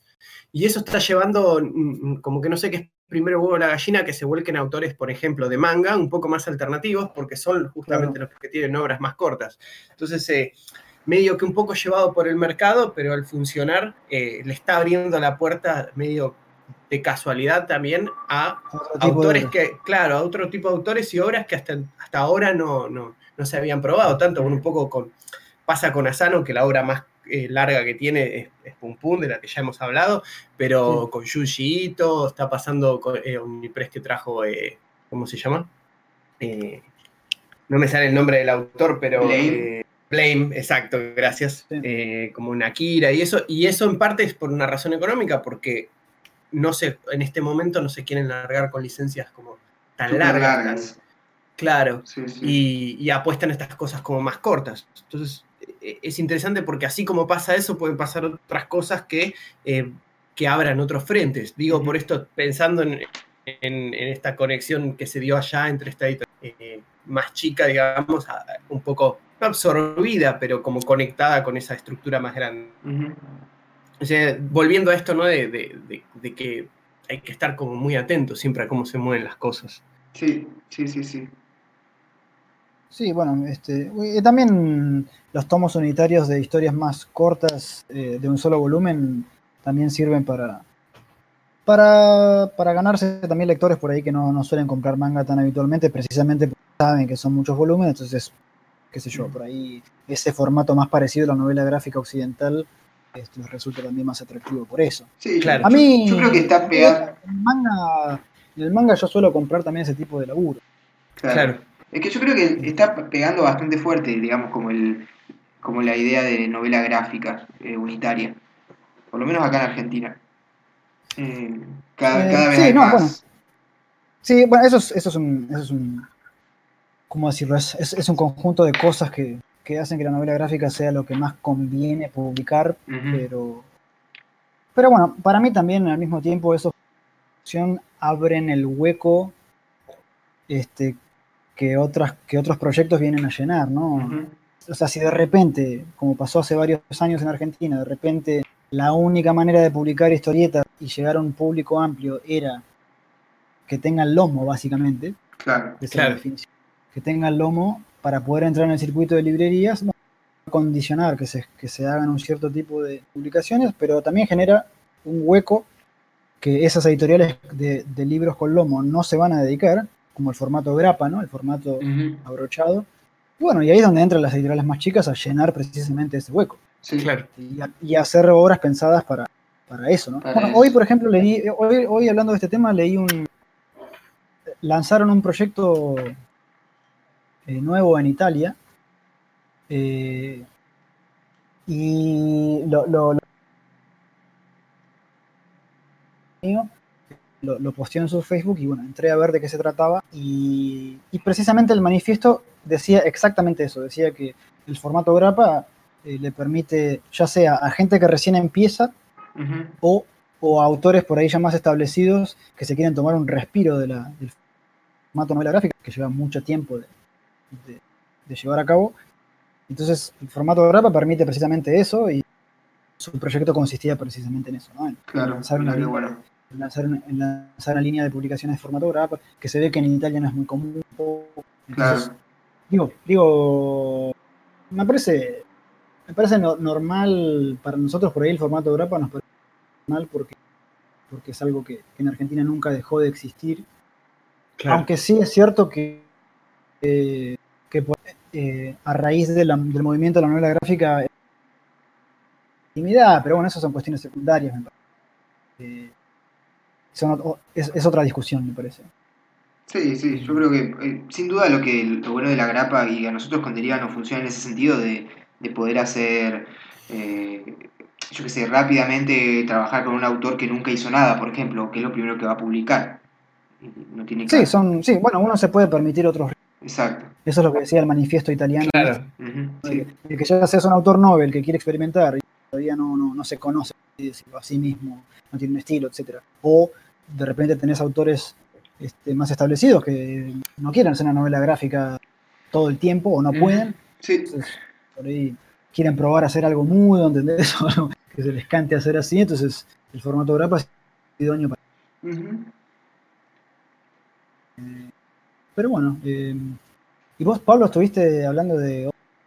Hablando de obra. Justamente mientras, pensa, mientras comentabas eso, pensaba todo el tiempo que, uno está trabajando en algo largo y que no puedes mostrar, y no puedes mostrar mucho. E, eso también pasa, digo, a la hora de, uno. me, angustia, me angustia un montón, yo tengo el tengo el Instagram más triste de la historia. Bueno, a mí me está pasando lo mismo. Y, yo digo, bueno, pero todo esto que estoy escaneando ahora, una vez que estoy, esté publicado, lo voy a usar para promocionar. Voy a subir, viste, cada dos por tres una imagen, pero ahora no puedo. Eh, pasa un poco eso, salvo historias, ¿no? Que van y se vienen, o sea, que se ven un momento y después ya está. Sí, yo antes no podía, antes no podía tanto ahora a partir de un par de meses que cambié de ciertas modalidades, sí que voy a poder mostrar más cosas, pero un historietista, Instagram no es para, para, gente que hace novela gráfica y cosas de largo aliento. Está buenísimo para, para gente que hace, viste, una página cosas sin mucho detalle, ¿no? Que se, se pueda leer en el teléfono, pero el tipo que novela gráfica que va a mostrar una viñetita acá, una viñetita allá, pero claro. en Instagram es cero atractivo visitar ese tipo de Yo directamente no subo, no subo nada y, listo, porque para hacer de cuenta que estoy activo cuando no es cierto, qué sé yo. Voy a mostrar eh, los guiones en Word, no. Claro. subí, subí párrafos de los guiones. Claro. Así que nada, bueno, eh, y no, por suerte en este, en este, en este tiempo terminé los lápices capítulos 2 y 3, que terminaron siendo bastante más largos, como ya les venía adelantando de lo que. ¿Los lápices dijiste? Sí, sí, sí, pero son como los lápices como bastante final. En realidad yo hago como un layout y este es como el ajuste final y ya ahora imprimo y, y tinto, digamos. Ah, bueno, hablando de eso, mira, esto que te quería comentar eh, o a todos, ¿no? Pero digo, hay un canal de YouTube que encontré, que lo que no sé en Instagram, pero después lo, encontré en YouTube, este, de un tipo que se llama eh, Rodier, es el apellido. Sí. Eh, ah, eso es lo que algo me mandaste, ¿no? Puede ser por WhatsApp. Em, sí, se llama Rodier. Em, a ver, me lo voy a abrir acá en YouTube porque no me acuerdo el canal exactamente. Eh, a ver. Bueno, la cuestión es que el tipo. Eh, acá, Rodier Studio. Eh, Rodier, como suena. R-O-D-I-E-R. Rodier Studio. Y nada, son videos de, cómo, de cómo dibuja, ¿no? son videos de dibujo parecido al, canal que tengo yo, de hecho. Pero. Pero el, el, tipo muestra lo que hace con los lápices también es súper interesante layout en A6, como, es como hacemos casi todos, diría. Eh, hace los layouts en lápiz, lápiz negro, ¿no? Normal. Eso lo imprime en el tamaño final en azul y después encima ajusta otra vez con lápiz negro. Eso lo escanea, quita el azul de antes, es decir, el, el azul, el lápiz de la A6 lo quita y ahí vuelve a imprimir en azul el segundo lápiz y ya después en tinta directamente sobre, sobre la impresión, ¿no? Porque después eso él no, no lo borra, sino que directamente lo quita. Claro, bocha de pasos. Eh, no, no, no, de hecho no, porque El, layout, el, layout, en chiquito lo haces de todo. Sí, sí, eso siempre. Entonces, eso lo imprimís en el tamaño final, haces el lápiz bueno, entre comillas, ¿no? Porque, claro, en A6 más de un grabato no tenés.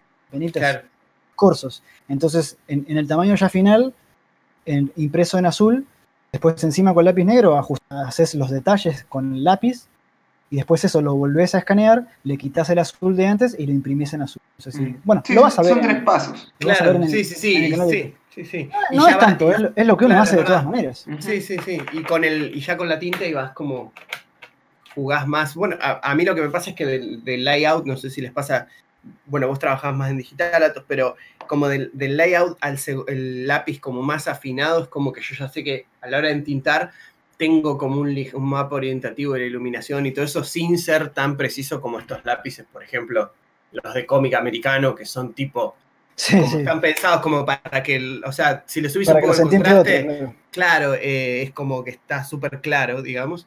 Eh, el, mío es como más... Eh, evocador para mí. Sé, que donde está la línea más gruesa va a ir la sombra y donde está un poquito más finita va a estar la luz.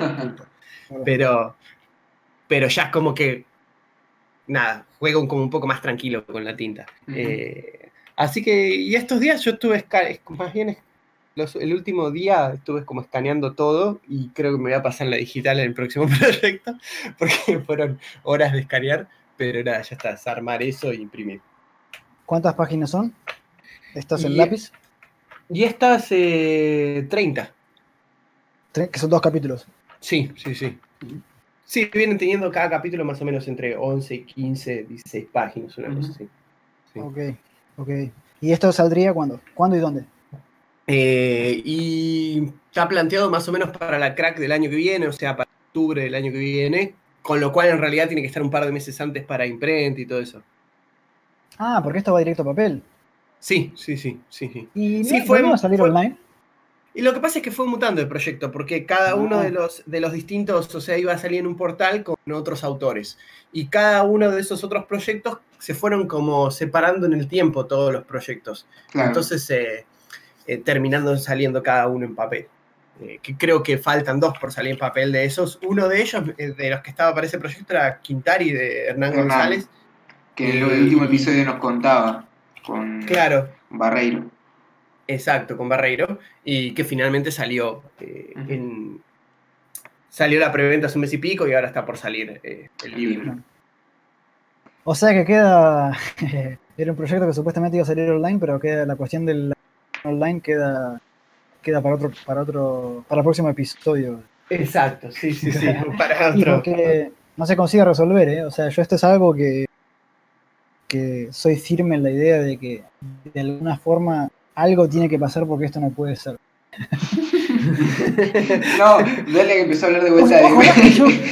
no es que yo quiera, no es que yo personalmente quiera publicar en digital, lo cual, bueno, por ahí sí me gustaría, qué sé yo, pero digo, me, me, me rom- me- me molesta que no haya una plataforma, eh, que no existe una plataforma como para que cualquiera pueda publicar de forma centralizada. Digo, no, no puede ser, es que, es que no, no, no Bueno, que, form- que- que estemos forma- en 2000.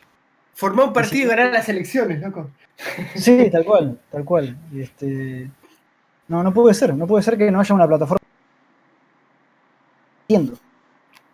O sea, sí, sí, yo sé que es difícil, pero media pila. Este, Eh, Ya va, ya va a aparecer, de a poco. Sí, bueno, si alguien que- quiere dejar un, si alguien quiere dejar, claro, pero hace como 20 años que está. O sea, bueno, bueno, si alguien quiere dejar algún comentario en, acá abajo en el video, en los comentarios de YouTube, bienvenido sea, Sí. pero digo, no, sé, no sé qué opinan, pero digo, no, no puede ser que no haya una plataforma Sí. unificada donde poder subir cómics. Sí, estaría bueno también que nos cuenten un poco tanto de, de- otros países de habla hispana como Argentina, de cómo suelen leer más cómic y, Ujú, y- y sí. si, y si- qué- y si leen en plataformas y, cómo, por ahí a nosotros nos es muy familiar la- la- el, el ambiente acá en Argentina, pero cómo se ha, ha dado esto por ahí en, en- en algunos Ujú. otros países. Eh, nada, en realidad más les envío una pregunta yo que... No, sí, pero pero está, pero está Sí, bueno. no, bueno. Que nos cuenten un poco. Para, com- para comentar No, por es ahí. tirar el anzuelo, tirar Sí, el anzuelo sí. y generar Ujú, bien este, y hacernos por ahí correr del centro, ¿no? Porque sí. por ahí estamos muy metidos en nuestras propias O cabezas mismo- y tenemos O mismo gente que por ahí tiene sus webs, cómics y eso. Claro. Bueno, yo, claro. yo con lo que sueño es una especie de, de Instagram para cómics únicamente. Pero Este, bueno. Aunque sé que hay un montón de cuestiones que son muy difíciles, cuestiones legales sobre todo, ¿no? ¿No? Si es una plataforma, si es una editorial, ¿no? Son sujetos a distintos tipos de responsabilidades, pero además de los servidores, este, esto, esto es un tema, pero digo, no, no, no, no- no entiendo cómo no, no existe. ¿Sabes por qué me molesta? Porque me da la impresión de que a nadie le importa, lo cual es cierto. Eh, a, a nadie le importa el cómic lo suficiente como para generar una plataforma semejante y me, me molesta, me, me, me hiere el ego, digamos. Claro. Bueno. Este, porque tenés Netflix, tenés eh, Claro, sí, sí, tenés YouTube. O sea, para audiovisual tenés mil plataformas, todas funcionan a su manera. Este, digo, qué sé yo. Incluso para fotografía, o tenés plataformas como de- DeviantArt, por ahí que se dejó de usar mucho, pero digo, existen plataformas para distintos tipos de cosas. Sí. Entonces, ¿por qué no, por qué no para cómics? Y bueno, la, la respuesta para mí es que a nadie, nadie ve el potencial en el cómic, entonces nadie se arriesga. Lo cual, como digo, es una patada en el ego tremenda. Sí. Sí, sí, sí, sí. Bueno, ahora nos vamos deprimidos, ¿verdad? Ah, sí. Sí, sí. Este, bueno, a veces también por ahí hay gente que nos escucha que son programa- programadores y por lo que pretendo es, es absolutamente imposible. Este, Claro, entonces, pero está bueno, por eso digo que Sí. decía antes que está, está bueno si, si alguien quiere ahí comentar. Por ahí alguien tiene alguna data interesante. Sí, o con perspectivas desde, desde otros lados, digamos, desde otros ángulos que por ahí no son los que nosotros vemos. Sí, sí, sí, sí. este, Así que bueno, bueno, bueno, todo el tema de todo el tema de plataformas digitales igual da para sí, da para otro para otro episodio que sería bueno episodio. tener algún estado que sepa del asunto ¿no? Sí, Eh, Sí, sí, sí. y, y que nos explique quizá por qué precisamente no es tan difícil hacer algo así o por qué nadie lo hace. sí, bueno, acá en Argentina funcionó, fu- está esto de routings también, ¿no? Claro, pero Routings vende vende cómics Online, eh, claro. ya fueran, claro, que ya fueran publicados en, en formato papel, vende, los vende en su versión digital. Yo hablo Sí. de una plataforma donde los dibujos puedan subir su material. Sí, sí, sí. Como si lo subieran a Facebook, Sí, sí, pero, pero viste que tenés gente que lo sube a Facebook, gente que lo sube a, a Instagram, gente que lo sube a Tumblr, pero yo Sí. lo que hablo es de una plataforma unificada donde Claro, todo el todo, mundo sí. pueda subir únicamente cómics, digamos. Claro. tipo, si no tiene viñetas, no. ¿Qué es un cómic? Claro, es que ahí está el otro problema. Pero yo creo que Tumblr en su momento eh, de, más, de mayor fama funcionó súper bien. Y pero lo mataron, Sí, después se vino a menos. se vino a menos también. Tumblr en general se vino a menos. Sí, Y además también tenía ese límite de 10 y de una, Claro. sí. nunca fue. Pero sí, pero sí que es cierto. Bueno, pero eso demuestra punto. Cuando en su momento esa plataforma, sin quererlo, terminó siendo la plataforma por defecto para subir cómics, de ahí surgieron gente Sí, que hoy en día tiene una super carrera, como Simon Hanselman, como, Exacto. Michael Forge, como gente así, ¿no? O sea, sí, sí, sí. Y bueno, habrá que hacer otro, otro Trump, Trump Tumblr. sí. Bueno, que, que yo creo también en, en esta en esa jerarquía de, de- de- de elección natural que hace la gente al consumirlo, ¿no? O sea, eh, cuando algo se vuelve viral, ¿no? O cuando- Claro, entonces, eh, esas jerarquías en los laburos se van armando solas, quizá por razones que no tienen nada que ver con la calidad del producto, pero bueno, eso es así, siempre fue. Sí, sí, sí. ¿Qué problema hay? Digo, de repente tenés un super cómic que, que no lo conoce nadie y que no tiene muchos seguidores, y de repente tenés una porquería total que tiene un montón de seguidores. Eso siempre va a ser así. Pero digo, si ya es así en plataformas como Instagram, forma pensada específicamente para poder subir eh, cómics, ¿no? Este, Claro. Y para poder acceder de distintos dispositivos. etc. Pero bueno, este, ya lo charlaremos con alguien que sepa. sí. Sí. Hay, hay- hay que, hay que traer a alguien a la fuerza. Sí, la verdad. En lanzamientos tenemos el primer volumen de edición Córdoba, le mandamos un saludo grande. Este, es el primer volumen de un total de cuatro. Ellos ya, ya anunciaron en sus redes sociales tiempos, los meses en los que lo van a publicar. Sí, a mí me llegó el librito de Ryuko eh, y la verdad es que está muy lindo. Eh, lo, lo estuve viendo ahí. Después tenemos eh, Drácula, Dracul Blood de Alberto Brecha, a cargo de Hotel de las Ideas. Este, y por último, los dos fanzines que estuvimos hablando hoy. Todas las islas tienen más de cuatro partes, de Gato Pastore y EP de Matías Chenzo, los dos por The Diva Editor. Sí. Ya, ya en su kiosco, amigo. Bueno, en materia de eventos, eh, se viene eh, a principios de agosto la FED, la Feria de Editores, el 2, 3 y 4 de agosto en el Centro Cultural Conex de Buenos Aires. Eh, para que se vayan preparando, va a haber una oferta muy variada y hay un- una buena representación de la historieta, de una buena variedad de la historieta independiente argentina. Sí, y después también, eh, en cuanto a talleres, siguen los talleres de creación de cómics de Damián Connelly, eh, los martes de 18 a 20 horas, eh, acá en Córdoba Capital. Eh, y también en el, sí, el en- nuevo, el nuevo espacio que tiene Damián. Exacto, ahí en el espacio, en el espacio Infusión y también dentro de también ese mismo espacio que en Córdoba hay un nuevo taller que se llama El Ojo y la Bala. Es un taller de narración gráfica que lo da Lejana, una de las, de las editoras y bueno, también dibujanta de, Las Fieras. Eh, son los miércoles a las 7 horas eh, hasta las 21. Eh, pueden escribirle ahí para más info a espacioinfusión.gmail.com y ahí les darán toda la información. También sigue en Rosario el taller de cómic de Manuel de Petris, que pueden contactarlo al 1561 94 49 41 para aquellos que sean de, de allá de Rosario y en Buenos Aires, en el Centro Cultural Recoleta, Fernando Calvi, los martes de 18 a 21, sigue también dando su taller de historieta eh, integral. Así que pueden escribirle a calviarte.gmail.com eh, para más información también de eso. Y creo que eso es todo, chicos, por hoy. Sí, eso es todo por hoy. Un- Este- Muchas cosas en el episodio de hoy también. Están viendo, hasta ahora creo que en todos los episodios decimos que van a, ve- van a venir episodios más ligeros y nunca vienen. Sí, sí, sí. Pero bueno, Sí, mejor. también- Estamos como, estamos como Macri haciendo promesas que no vamos a Eh, así que bueno, no sé, no sé qué. Yo, yo veo que el público más o menos se sostiene.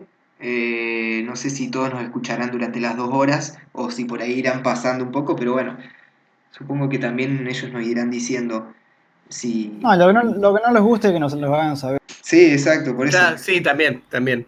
Eh, eso está bueno también. así que nada. Un abrazo grande. Dale, chicos, muchas gracias, ¿eh? nos vemos, la próxima. Dale, chao, chao.